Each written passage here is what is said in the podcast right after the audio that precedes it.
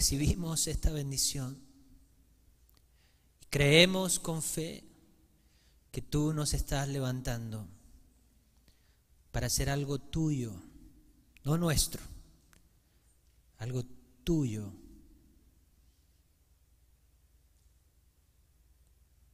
en este lugar. Amén.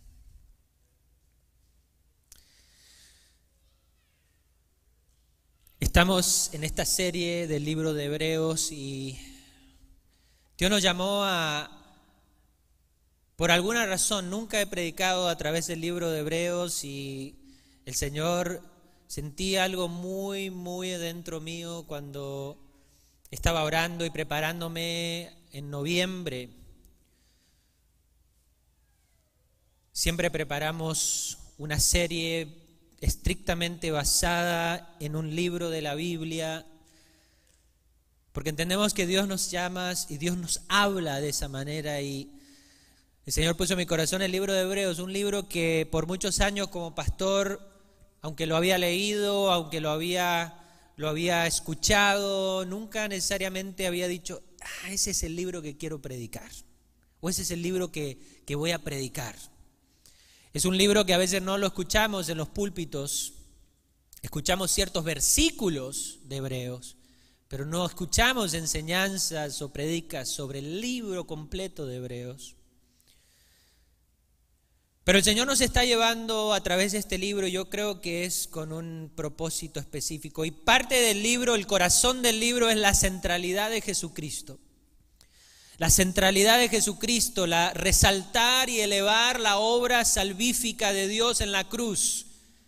Y hemos leído versículo tras versículos que hablan acerca de que la obra de Dios, ese cordero, ese sumo sacerdote y la obra de Jesús en la cruz, una vez y para siempre, para salvar a su pueblo. Y que el sacrificio de Dios es perfecto, que el sacrificio de Dios es suficiente, que el sacrificio de Dios es eterno.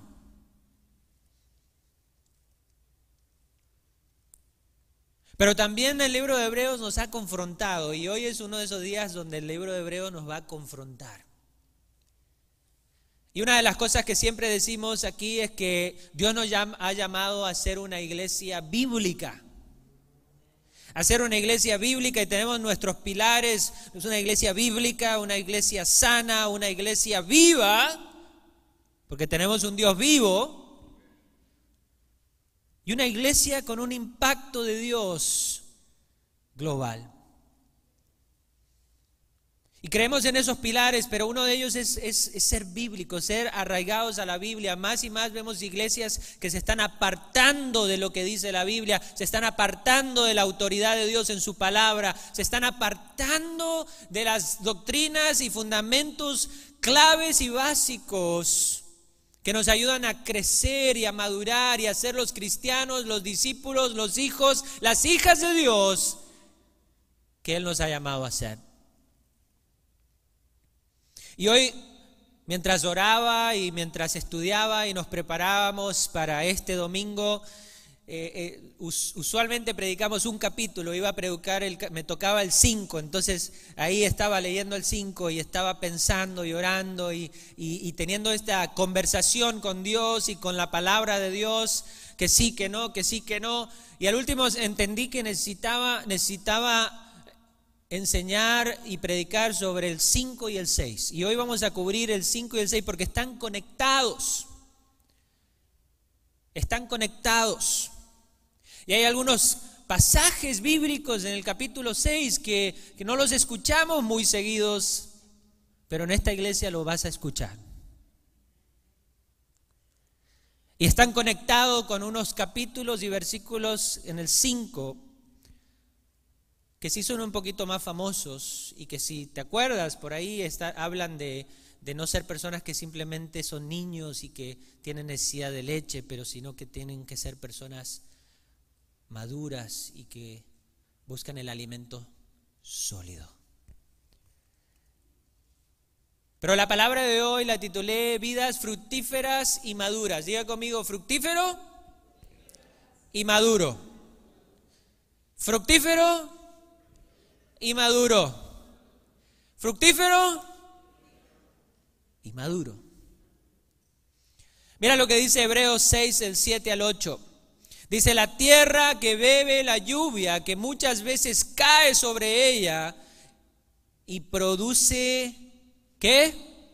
Hierba provechosa a aquellos por los cuales es labrada, o aquel que siembra, o aquel que está haciendo la, la labor del labrador, recibe bendición de Dios. Pero la que produce espinos y abrojos es que reprobada, está próxima a ser maldecida y su fin es ser quemada. Y para que entendamos esto, estamos hablando de casi al final del capítulo 6, donde da este, este, esta analogía y esta ilustración. Y recuerden que en el antiguo, en, en los tiempos antiguos se usaban mucho las, los ejemplos de la tierra, de labrar, de sembrar, de cosechar, porque, porque no habían las industrias que hay ahora o el internet o las empresas de la manera que las vemos ahora, sino que muchas de las personas tenían que cultivar, tenían que sembrar y esperaban recoger fruto de su siembra. Imagínense que cuando ellos sembraban y, había fruto, esas personas estaban contentas, felices, celebraban. Pero cuando sembraban algo y eso se marchitaba y se secaba y no producía fruto, probablemente era para sacarlo, para que se secara y para quemarlo, para desecharlo. Y el, autor del libro de Hebreos y lo que Dios nos está tratando de hablar a través de este versículo y de, los, de todo el capítulo 5 y de la historia del libro de Hebreos es un llamado de atención a que Dios nos ha llamado a nosotros a ser personas que viven vidas fructíferas en Dios. Sí, porque hay gente que piensa que, ser fructífero o ser alguien exitoso en la vida es, tiene, está relacionado con las cosas materiales. Pero en realidad ser fructífero y exitoso ¿no? en las cosas, en lo que tiene que ver al reino de Dios, no está relacionado a las cosas materiales o a las cosas que podemos alcanzar en esta vida, está relacionado a cómo tú vives tu vida de una manera fructífera en las cosas de Dios. Que tu vida pueda dar fruto, que tu vida sea una vida de madurez, que, que, estés en constante crecimiento, que haya un crecimiento en tu vida, que no te quedes como un bebé espiritual, como un niño en las cosas de Dios, pero que comiences a crecer y a crecer y a crecer y que seas una persona madura, fructífera en las cosas de Dios. Dar fruto de Dios.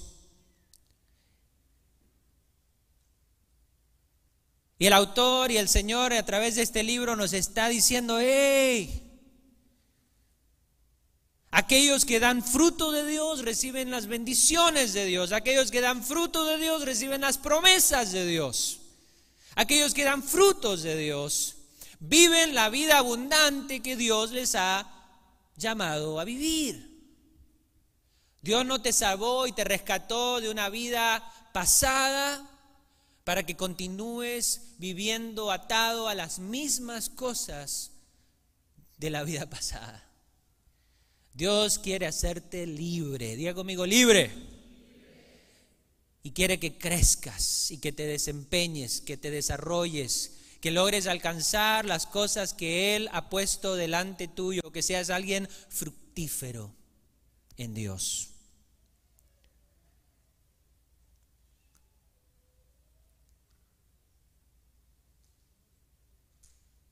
Personas que están cimentadas en las verdades de Dios, en las cosas de Dios y en las promesas que Dios tiene para sus vidas. Dios ve la manera, Dios tiene una manera diferente de ver la vida. Para Dios el éxito es cuando tú comienzas a tomar decisiones sabias. Para el éxito de Dios, mira, Dios murió en la cruz no por, por, lo que tú puedes alcanzar o por las cosas que tú puedes lograr o por todas eh, las cosas materiales que tal vez Dios te va a dar. Dios murió en la cruz por ti por tu vida, por tu alma, por tu corazón, por tu mente. Dios, para, para, Dios lo más importante eres tú. Él te ama. Cristo murió por ti. Y Dios ve una vida fructífera, una vida exitosa, aquellos hijos que dan pasos que los llevan cada día a crecer y acercarse más a Él a vivir con una perspectiva eterna, a caminar dando pasos de sabiduría, a tomar decisiones sabias. Y lo vamos a ver ahora, ahora mismo lo vamos a ver. Número uno, ¿cómo podemos vivir esta vida fructífera y madura? ¿Qué es lo que Dios nos está llamando a vivir como hijos de Dios? Número uno, entender quién Cristo es en nuestra vida, pero entender también que hay una madurez cristiana que nosotros tenemos que vivir. Y todos los maduros dicen amén. Amén. Mira lo que dice, este, sí lo conocemos todos. Este, este, estos versículos, estos pasajes son pasajes famosos. Pero después vamos a pasar al 6 y ahí vamos a... Oh, pastor. Pero mira lo que dice, debiendo ya ser maestros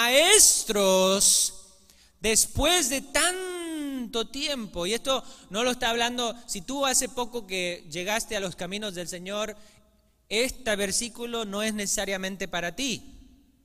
Porque tú estás creciendo. Dice que cuando aceptamos a Cristo nacemos de nuevo y comenzamos a crecer en Dios. Esto es para aquellos que ya llevan tiempo, como dice el texto, tiempo en Dios. Y que debiendo ser ya maestros, tienen necesidad de que se os vuelva a enseñar cuáles son los primeros rudimentos de la palabra de Dios. Y quiero clarificar algo ahí en el texto, porque cuando está hablando de la palabra maestros, no necesariamente está hablando de una posición. No necesariamente está diciendo, ah, eh, eh, es que ya debería ser un maestro en la, en la escuela o en un colegio o, en, el, en, el, instituto bíblico o enseñar una clase. Y entonces tú dices, ah, yo nunca voy a ser maestro porque ese no es mi llamado, yo tengo otro llamado. Pero en realidad el texto no está diciendo de que tú deberías ser ya alguien que enseña una clase formal, sino de que deberías ser alguien que enseña a otros, alguien que disipula a otros. Y eso puede aplicar a todos, eso no solo aplica a una persona que tiene un título de profesor o de maestro, eso aplica para todos. Todos podemos ser personas que enseñan a otros a crecer en las cosas de Dios. Y esa era toda la, toda la dinámica de discipulado. El discipulado era el maestro y sus discípulos. Y está diciendo el texto, ustedes debiendo ser ya maestros de otros, están debiendo ser alguien que está discipulando, que es un ejemplo para otros, que otros quieren seguir los pasos de ustedes, andan todavía de cabezones en las mismas cosas.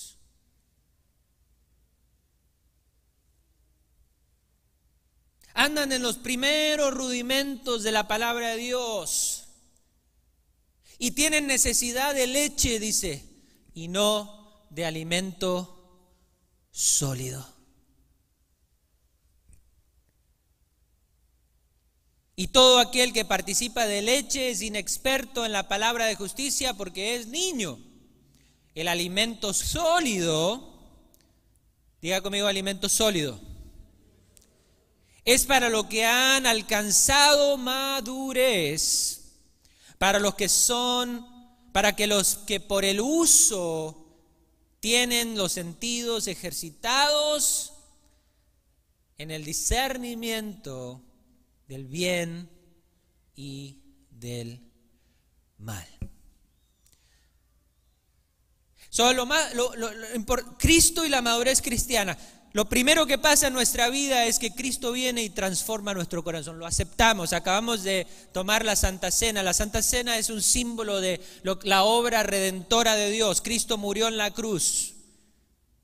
Y cuando hacemos, cuando lo aceptamos y decimos, Señor, yo creo en ti, creo que moriste en la cruz del Calvario por mi vida, creo que perdonaste mis pecados, creo que me das una nueva vida, entonces viene el perdón y la salvación de Dios a nuestra vida. Ese, ese es, ese es lo, lo, primero, lo primero, lo primero de lo primero. En mi vida pasó cuando tenía 16 años, en una iglesia cuadrangular, hispana. En ese día oré y acepté a Cristo y el Señor comenzó algo nuevo en mi vida. Después de unos meses me bauticé, después de unos meses comencé a, tomar unas clasecitas de, discipulado y a, tratar de dar pasos que me llevaban a crecer. Y la madurez cristiana no es tan complicada, la complicamos nosotros. Pero mira lo que dice, si simplemente seguimos el texto, dice que la madurez tiene que ver con el alimento sólido y la madurez tiene que ver con el discernimiento del bien y del mal. Tenemos una pantalla sobre eso. La madurez tiene que ver con alimento sólido y la madurez tiene que ver simple y sencillamente con las decisiones que tomamos cada día las decisiones que tomamos, la decisión, el discernimiento entre lo bueno y lo malo. El pastor no va a estar ahí el lunes, el martes, el miércoles, el sábado. La gente de la iglesia no va a estar ahí contigo cuando tú tomas una decisión. Tu madurez cristiana es tuya. Nosotros estamos aquí para venir a tu lado, para, para acompañarte como iglesia, como congregación, pero tú vas tomando decisiones. Dios te va, te va dando discernimiento y vas tomando decisiones que te van llevando al bien. Te van acercando a Dios. Comienzas a leer su palabra y a ser obediente a lo que Dios dice en su palabra. La madurez no es simplemente conocimiento. Algunos dicen, pastor, yo llevo 20 años en el Evangelio, ya me escuché todas las prédicas, me sé todo. Pero la madurez no tiene que ver con lo que tú sabes o con cuántos años tú llevas en los, los, caminos de Dios. La madurez tiene que ver con cómo tú practicas el praxis, la práctica de la vida cristiana todos los días. Y todos los días tomas decisiones buenas. Todos los días tomas decisiones basadas en la Biblia y en lo que Dios dice en su palabra. Todos los días estás tomando decisiones que te llevan más y más a Dios.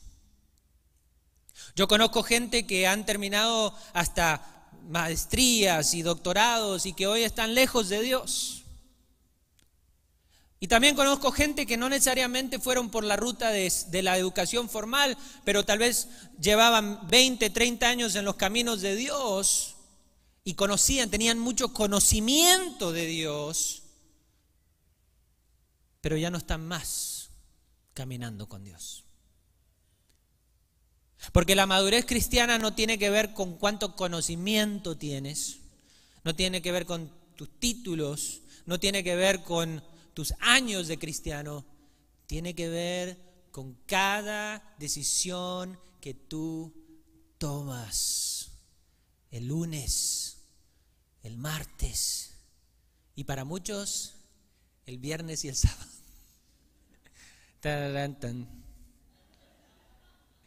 Es que viene el viernes, viene el sábado. Después no se aparecen el domingo porque anduvieron de parranda.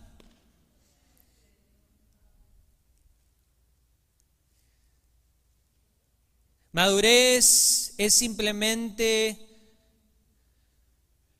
poner los ojos en Cristo y asegurarnos que caminamos hacia la meta, al supremo llamamiento, caminamos enfocados en las cosas de Dios, no damos vuelta atrás, seguimos firmes en lo que Dios nos ha dado. Somos fructíferos, diga conmigo fructífero. Somos fructíferos en el caminar de Dios. Somos hijos fructíferos y maduros. Número dos, primeros frutos en Dios. Y acá es donde, donde hay una transición entre, entre lo que nos dice el capítulo 5 al final sobre, sobre la madurez, pero también lo que sigue en el capítulo 6. Algunos no saben, pero la Biblia en realidad cuando recién se escribió no tenía división de capítulos o versículos. La Biblia era simplemente escrita, completa. Eran, eran cartas completas, rollos, y que se leían. Y en, aquellos tiempos, entonces, a alguien se le ocurrió, ¡Ah! ¿qué tal si le ponemos capítulos y versículos para que sea más fácil encontrar esos versículos, esas, esas frases, esas palabras tan importantes? Pero en realidad el capítulo 5 y el capítulo 6 no existían, estaba, era solo una, una carta de Hebreos. Y por eso es que continúa en el capítulo 6, continúa hablando cosas que están muy conectadas al capítulo 5. Y mira lo que dice el capítulo 6, versículo 1 al 3. Por tanto, dejando ya los rudimentos de la doctrina de Dios, Vamos adelante a la perfección. Diga conmigo, vamos adelante. Dios no lo llamó para ir atrás. Dios lo llamó para ir adelante. Y todo lo que van adelante dicen, no, no, no, no, no. Dios no te llamó para volver atrás, para volver a los caminos de antes, para, para, para retroceder en tu caminar con Dios. Tampoco Dios te llamó para venir un día y decir, ay Señor, te necesito, perdóname, y recibir el perdón de Dios y después toda la semana de parranda, después llegar el próximo domingo y decir, ay Señor, perdóname, te necesito, te necesito, y después irse otra vez toda la semana de parranda y después volver el domingo. Y algunos ni vuelven el domingo. Nomás se quedan de parranda por unos meses allá. Y en algunos casos, por la gran misericordia de Dios, regresan, pero hay algunos que totalmente se pierden. Porque el enemigo les ha nublado la mente, el corazón. Y en vez de tomar decisiones de madurez, decisiones sabias que los iban a llevar por los caminos de Dios, acercándonos a las cosas de Dios, comenzaron a tomar decisiones que los llevaban más y más a regresar a la vieja vida y a las cosas de antes. Dios quiere que vayas adelante. Dí conmigo, adelante. A la perfección. Y no quiere decir que vas a ser perfecto. O sea, no es que vamos a ser perfectos, porque a medida, desde el día en que aceptamos a Jesús, mientras caminamos en, nuestra, en nuestro crecer como hijos de Dios, en nuestro caminar, el día que vamos a llegar a la total perfección va a ser el día que entremos a su casa, ¿verdad? Entremos a, los atrios del, cielo. Pero mientras estemos en esta tierra, nuestra actitud no puede ser una actitud negligente de las cosas de Dios, sino que tiene que ser una actitud de madurez. Que, que, entiende que la perfección a la que está refiriéndose aquí es un caminar hacia la madurez. Y lo vamos a ver no echando otra vez el fundamento del arrepentimiento de las obras muertas, de la fe en Dios, de la doctrina de bautismo, de la imposición de manos, de la resurrección de los muertos y del juicio eterno. Y esto haremos si Dios en verdad lo permite. Y usted dice, ¿y qué es lo que está tratando de decir Dios con esto? Pues comienza en el capítulo 5 hablándonos acerca de la madurez y de no quedarnos con la leche, sino buscar el alimento sólido. Nos comienza a hablar en el capítulo 5 acerca de que el, el, discernimiento entre el bien y el mal y la toma de decisiones sabias nos llevan a la madurez. Y acá nos dices, pero, pero no puedes vivir, nunca vas a poder madurar si vives siempre en un estado de niño en Dios. Ya tiene, básicamente está diciendo, tienes que dejar los rudimentos, tienes que dejar de vivir solamente en una rutina de cosas básicas de Dios. Y no está diciendo que vamos a dejar a un lado estos pilares doctrinales, está diciendo de que como hijo de Dios, si tú aceptaste al Señor, tienes que comenzar a caminar en la madurez de Dios. No puedes llevar 40 años simplemente me arrepiento, me arrepiento, me arrepiento y nunca dar pasos de madurez. Tengo fe en Dios, no tengo fe en Dios. O ahora me bautismo, eh, porque ahora sí estoy entregado, siempre siento y después de tres semanas se desaparece otra vez. Y después llega a los otros seis meses y otra vez. Y aunque hay lugar para un arrepentimiento genuino, lo que está diciendo el texto es que no podemos estar jugando con esto y no podemos quedarnos en ese lugar. Dios nos llama a cosas más grandes, a vivir de otra manera, de vivir verdaderamente en la madurez y en el caminar de Dios.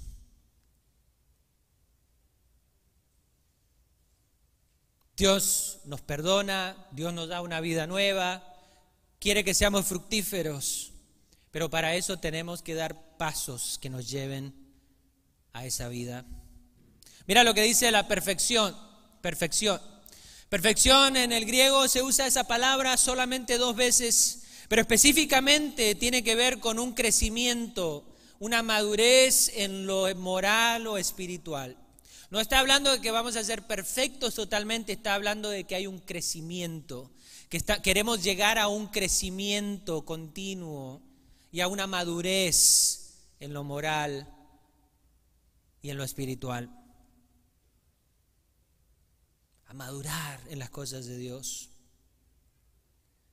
A dejar de jugar con Dios y a decir, oh, estoy aquí, un día soy, un día soy, un día no soy. Dios no quiere que estés siempre recordando lo que estaba en la tierra de Egipto, en la esclavitud. Dios quiere que estés mirando con los ojos hacia el frente, a la tierra prometida. ¿Se acuerda que hace unas semanas en el capítulo 3 mirábamos cómo hacía ese paralelo entre Moisés y Jesús y la promesa de la tierra?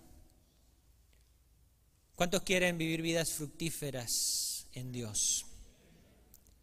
Pues no podemos vivir simplemente en los primeros frutos en Dios,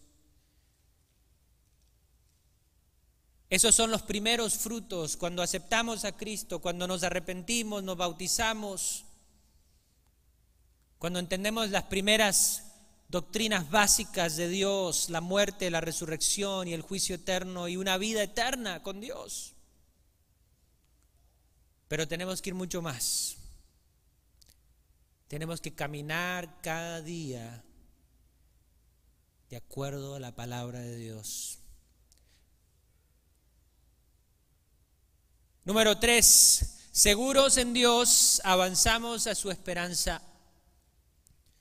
Una de las cosas que estaba, cuando estaba leyendo y estudiando para esta prédica, una de las cosas que, estaba considerando y, y me tomó un tiempo es estos versículos que voy a leer. Algunos de ustedes no saben, pero llevo muchos años enseñando acerca de la interpretación bíblica. Es más, tenemos clases aquí que damos para aquellos que quieren aprender básicamente las reglas y las normas de la interpretación bíblica, la hermenéutica. Y estaba en oración leyendo estos versículos y lo que puso el Señor en mi corazón es que necesitamos entender como hijos de Dios que este capítulo de Hebreos es un capítulo que nos está dando, nos está sacudiendo, nos está dando lo que dicen en inglés un warning. Nos está llamando la atención, nos está exhortando, nos está diciendo, hey, no puedes seguir así, no puedes vivir así, no puedes mantenerte aquí, tienes que ir más allá. Estar seguro de quién tú eres en Dios y avanzar hacia la esperanza de Dios. Mira lo que dice Hebreos 6, 4 al 6, dice, es imposible que los que una vez fueron iluminados, gustaron del don celestial, fueron hechos partícipes del Espíritu Santo y asimismo gustaron de la buena palabra de Dios y de los poderes del mundo venidero. Y después dice, y cayeron, sean otra vez renovados para arrepentimiento, crucificando de nuevo para sí mismos al Hijo de Dios y exponiéndolo a burla. Una de las reglas de interpretación bíblica es que no podemos agarrar un versículo y sacarlo totalmente y decir, oh, eh, este debido a este versículo, entonces esto es lo que, lo que yo creo. Y hacer toda una doctrina basada en un versículo bíblico. Tenemos que, para interpretar correctamente un texto, tenemos que ver todo lo que dice la Biblia, todo lo que dice el Nuevo Testamento, en este caso porque este es un libro del Nuevo Testamento, y todo lo que dice el libro de Hebreos. Y eso es lo que se llama la regla de el contexto, ese es el contexto. Ese, versículo no está solo en el aire, es un, es un texto bíblico que está plasmado en toda la palabra de Dios, en el mensaje redentor de Dios. Y entendemos que este versículo no necesariamente está haciendo una declaración específica donde dice, no pueden las personas arrepentirse si cayeron. Tampoco es un versículo que, donde podemos basar toda una doctrina de si la fe se puede perder o no se puede perder, la salvación se puede perder o no se puede perder. Porque para eso no fue escrito. Algunos eh, los han tomado para hacer ciertos argumentos y para pasar su vida alegando sobre esas cosas. Pero nosotros entendemos como una iglesia bíblica que escudriña la palabra de Dios, que hace su trabajo para interpretarla de acuerdo al Espíritu Santo, que este pasaje en realidad es un llamado de atención a que nosotros, primero, estemos seguros de quién es Dios y de quiénes somos nosotros en Dios. Y segundo, de que tenemos que tener cuidado de no jugar con Dios. Sabe que si alguien acepta al Señor, por ejemplo, si cuando yo acepté al Señor a los 16 años, o si alguien acepta, a los, mis padres aceptan, mi papá en particular lo aceptó más, un poco más grande, pero cada una de mi familia lo aceptó a diferentes etapas de su vida, a diferentes edades. Pero hay algo en común, es que en el momento en que aceptamos a Cristo, entonces comenzamos a caminar, nacemos de nuevo y comenzamos a caminar en Dios. Pues si uno es, alguien que está, que acaba de nacer de nuevo, acaba de comenzar su caminar con Dios y de repente dos o tres meses o un año después de haber hecho una oración de fe, comete un gran error, un gran pecado, o, se aparta, o algo pasa en su vida que se aleja de Dios, entonces hay, mucho hay mucha más gracia y misericordia Pero cuando alguien que ya ha pasado años en las cosas de Dios, alguien que tal vez ha, estado sirviendo muchos años en las cosas de Dios, cuando vemos a alguien, alguno de los líderes que a veces caen, como dice este texto, Lamentablemente muchos se enteran y a veces nuestro Señor Jesucristo cae en burla. Nunca he escuchado a esa persona que dice, ah, pero, pero si tu Dios fuera quien Él dice que es, entonces mira, esta persona que estuvo ahí 20 años sirviendo en tu iglesia y mira cómo anda ahora. Perdido.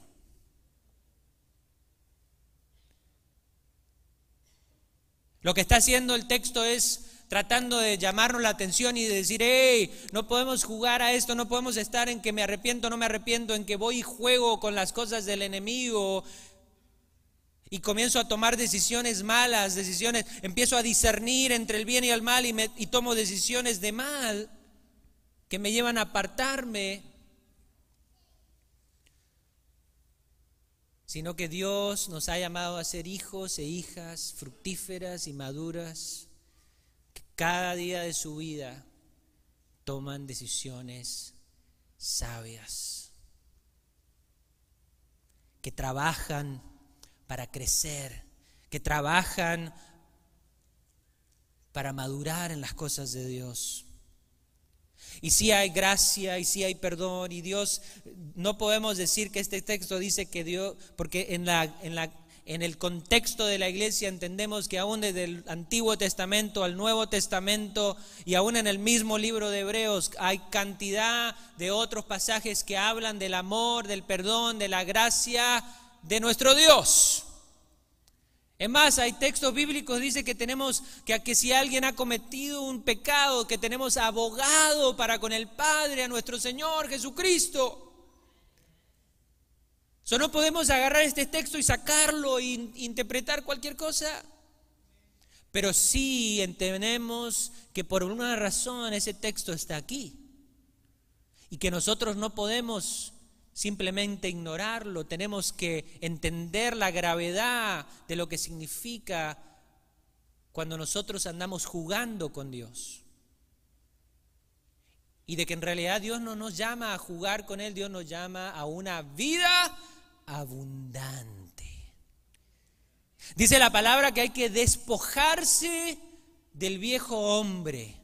Y eso no es que las esposas anden dejando a sus eh, maridos viejos. Ah, la Biblia dice que hay que despojarse del viejo hombre. No, no, no, no, no. Está hablando de nuestra naturaleza cuando estábamos sin Dios. Tenemos que, de, las cosas del, del, pecado, del pasado, de las cosas que vivíamos antes, de la esclavitud de Egipto, de las cosas que nos tenían atados. Tenemos que despojarnos, hay una acción, sacarlo de nuestra vida. ¿Y cómo lo sacamos? Dando pasos de madurez, siendo sabios, discerniendo entre el bien y el mal y teniendo un oído, escuche bien esto, teniendo un oído atento al alimento sólido. ¿Sabe que el, gran problema es que a la gente le gusta la leche. No. La, la neta, como dice mi esposa, la neta. No, ella no dice la neta. Yo me la invento. ¿A la gente le gusta la leche?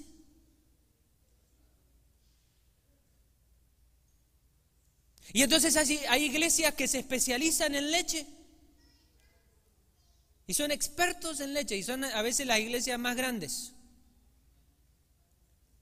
Y le tiran lechita así, felices, porque van, viven una vida, pero de película, y ahí uh, reciben toda la leche de Dios. Y ahí se la pasan, en una vida, en un ciclo que no es saludable que aquí podemos ver que no es ni siquiera es bíblico, porque Dios no nos llama a vivir en la leche. Dios nos llama a vivir en la madurez. Y sabe que yo como pastor a veces cuando predico mensajes de comida sólida, y por eso cuando hablo de comida sólida tenemos que tener odio, porque a veces la comida sólida nos confronta. A veces la comida sólida nos dice, hey, tienes que dejar de hacer ciertas cosas. Oh, pastor, pero que a mí me gusta que yo llego así como soy y me aceptan como soy y vivo como quiero. Y pero ¿y qué, qué clase de iglesia es esa, hermano? ¿Qué clase de Dios es ese? Y puedo hacer lo que quiero, si tengo cinco esposas, gloria a Dios. Si me gusta un hombre o si soy mujer y me gusta otra mujer, si, si... Hello. No, acá estamos hablando comida sólida y el problema es que a los que cuando se habla comida sólida la gente no le gusta.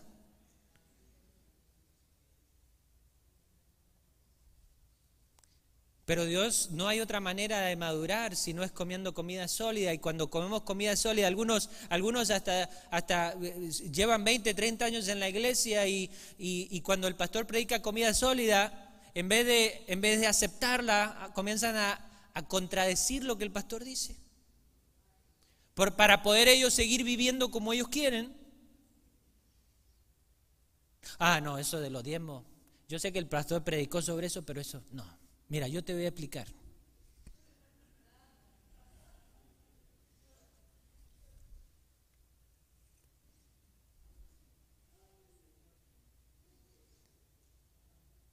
No necesitas dejar eso. Uh, tranquilo. yo soy más maduro, yo puedo resistir todas estas cosas. Ah, sí. Cuidado, porque a veces cuando andamos en, esta mentalidad de que somos maduros, pero comenzamos a tomar decisiones que nos están alejando de Dios, en realidad no estamos siendo maduros. Estamos como aprendiendo a jugar con las cosas de Dios. Y tenemos que tener cuidado. Pero termino con esto, una vida fructífera es bendecida. Y esto y eso es lo lindo de Dios. ¿Cuántos quieren la bendición de Dios? ¿Cuántos quieren las promesas de Dios? Pues Dios, las verdaderas promesas de Dios, Dios te las da cuando eres alguien fructífero en Él.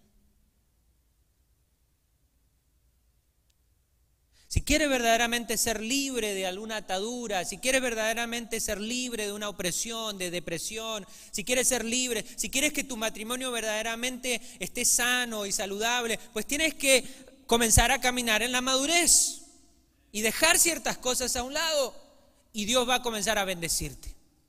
Y Dios va a comenzar a bendecir tu hogar. Y Dios va a comenzar a bendecir tu vida. Y a veces la bendición de Dios se ve diferente a la bendición de este mundo. De este mundo bendición equivale cosas materiales. Y las iglesias que dan leche les encanta hablar de eso, de que Dios te va a dar cosas materiales, porque obviamente a la gente le gusta. Pero lo cierto es que hay bendiciones de Dios que no tienen nada que ver con lo material y que son aún mucho más mejores para tu vida. Dios te puede dar paz. Que no hay dinero en el mundo que te puede dar. Dios te puede dar gozo. Que no hay vacación en el mundo que te la pueda dar. Dios te puede hacer verdaderamente feliz. Y a veces andamos vagando ahí, andamos frustrados con la vida. 20 años de cristiano y todavía somos infelices, nos sentimos vacíos, nos sentimos que nuestra vida no tiene sentido y Dios te dice hoy en esta mañana, si me buscas más a mí, comienzas a caminar en la madurez a la que te he llamado, yo voy a ser tu felicidad. Yo voy a satisfacer tu corazón. Voy a saciar tu vida.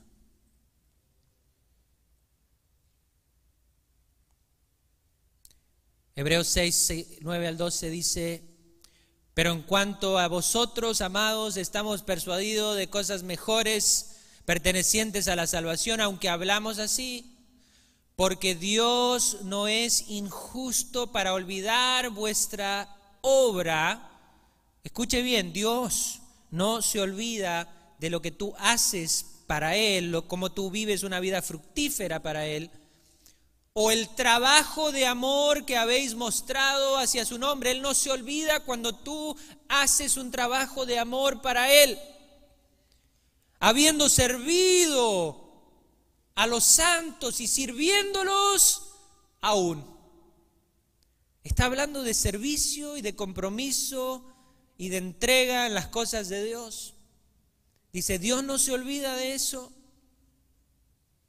Pero deseamos que cada uno de vosotros muestre la misma solicitud hasta el fin. O sea, que continúen así. Les está diciendo, muy bien, muy bien. Mira, te escribí todo esto, pero en realidad lo que necesito es que ustedes sigan firmes, sirviendo al Señor. Él no se ha olvidado de lo que ustedes están haciendo.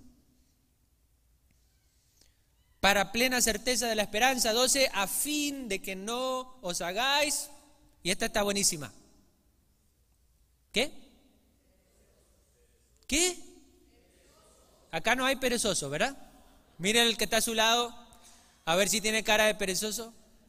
Pero no con la, no con la mirada juzgona, porque hay una mirada, esa, esa mirada juzgona, ¿sí? Una mirada de amor, una mirada de compasión.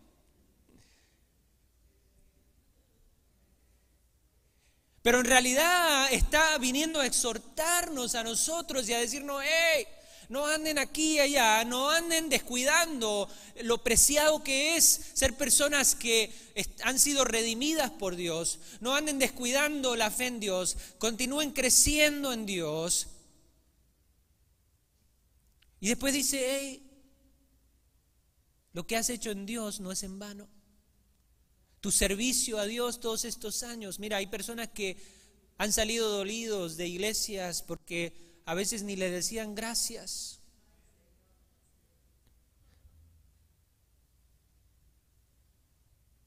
Pero quiero decirte algo, Dios vio cada cosita que hiciste, porque le serviste a Dios. Y Él se recuerda. La pastora y yo siempre hacemos Tratamos de decir gracias todo el tiempo. Todo el tiempo a los, especialmente a aquellos que sirven, le queremos decir gracias y le decimos gracias y le escribimos gracias.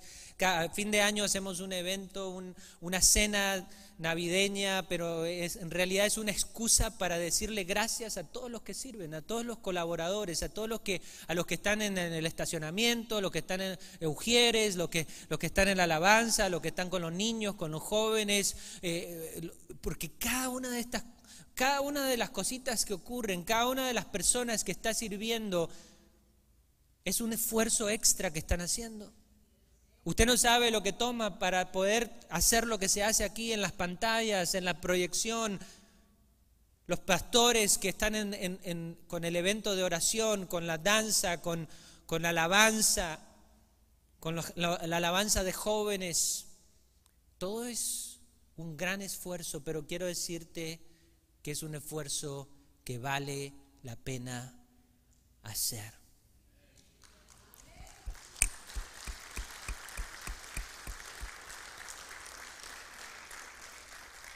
Mientras va pasando el grupo de alabanza, quiero cerrar hoy. Dios no nos ha llamado a ser perezosos. Y sabe lo que pasa a veces, hay personas que han caminado con Dios muchos años y a veces llega un momento donde ya no quieren continuar involucrados. Y quiero decirte que en realidad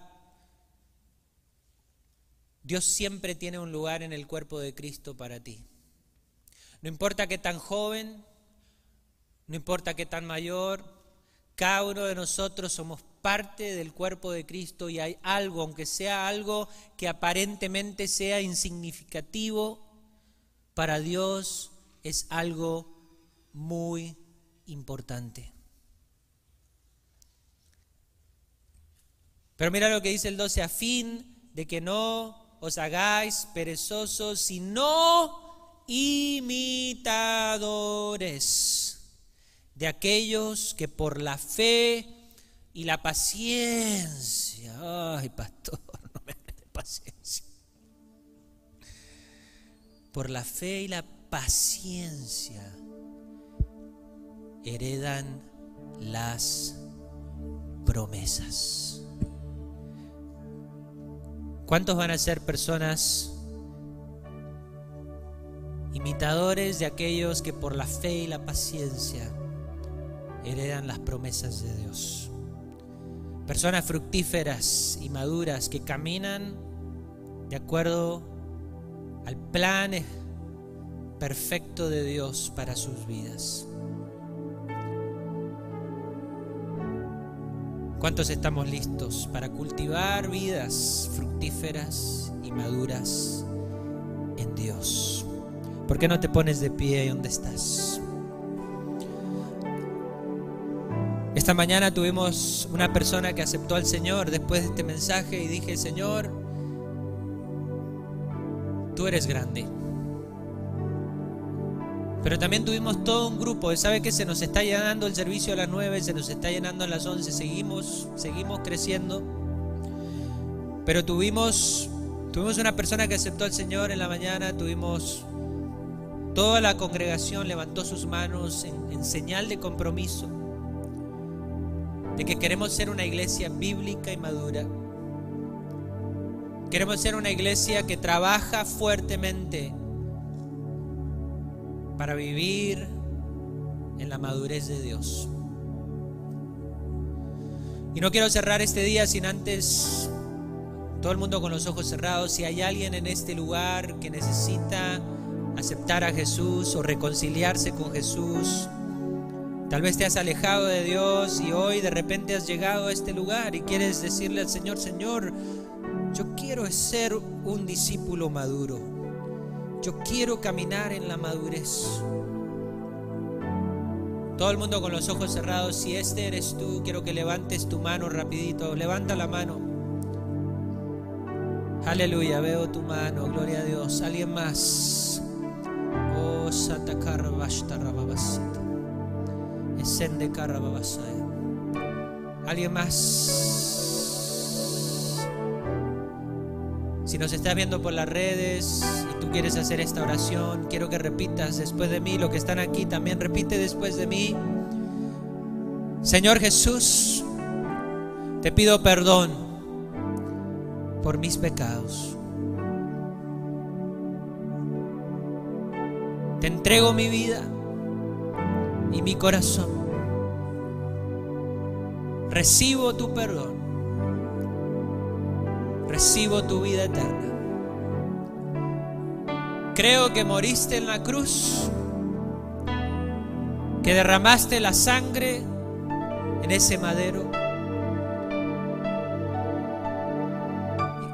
y que resucitaste al tercer día. Gracias Señor. Si tú hiciste esta oración, sea aquí en el templo o ahí en las redes, por favor, si es en las redes, escríbenos un mensaje, déjanos saber que hiciste esta oración. Si es aquí, por favor no te vayas sin antes pasar por la mesa de atrás. Tenemos un regalo para ti, pero también queremos orar. Creemos firmemente en la importancia de la oración y orar por ti porque estás entrando en un tiempo nuevo en tu vida. Así que no, te vayas de este lugar sin antes hacer eso. Pero iglesia, si tú estás listo para vivir una vida fructífera en Dios y a caminar en la madurez y a ser una iglesia bíblica, ¿por qué no levantas tu mano al cielo? Gracias Señor, gracias Señor. Gracias por la iglesia que somos. Una iglesia que tiene un gran corazón Señor, bendice a mis hermanos y a mis hermanas, bendice a cada una de sus familias, Señor, que este paso que estamos dando, como tú nos has confrontado con tu palabra a través del libro de Hebreos, Señor, yo sé que no es casualidad, sé que tú lo tenías preparado para nosotros, para esta etapa de la iglesia, mientras nos preparamos para un gran avivamiento. Señor, ayúdanos a ser una iglesia bíblica, una iglesia madura, personas que caminan en tu madurez, que toman decisiones cada día que te agradan a ti. Decisiones que nos acercan a tus pies. Señor, te pido que liberes a aquel que necesita un toque especial de tu presencia. Señor, yo sé que tocaste corazones en este día. Sé que estás comenzando cosas nuevas en este día. Señor, que tus hijos entiendan que esta es la familia que tú les has dado, el lugar donde los has plantado. Que tú les amas, que tú tienes planes y propósitos para ellos. Y que juntos vamos a caminar y crecer y madurar en tus caminos. En el nombre de Jesús. Amén. Y amén. Vamos a cantar esta estrofa una vez más antes de cerrar. Gloria a Dios. Dale ese fuerte aplauso al Señor. Gloria a Dios. Sí, Señor. Eleva tus manos y tus labios al Señor.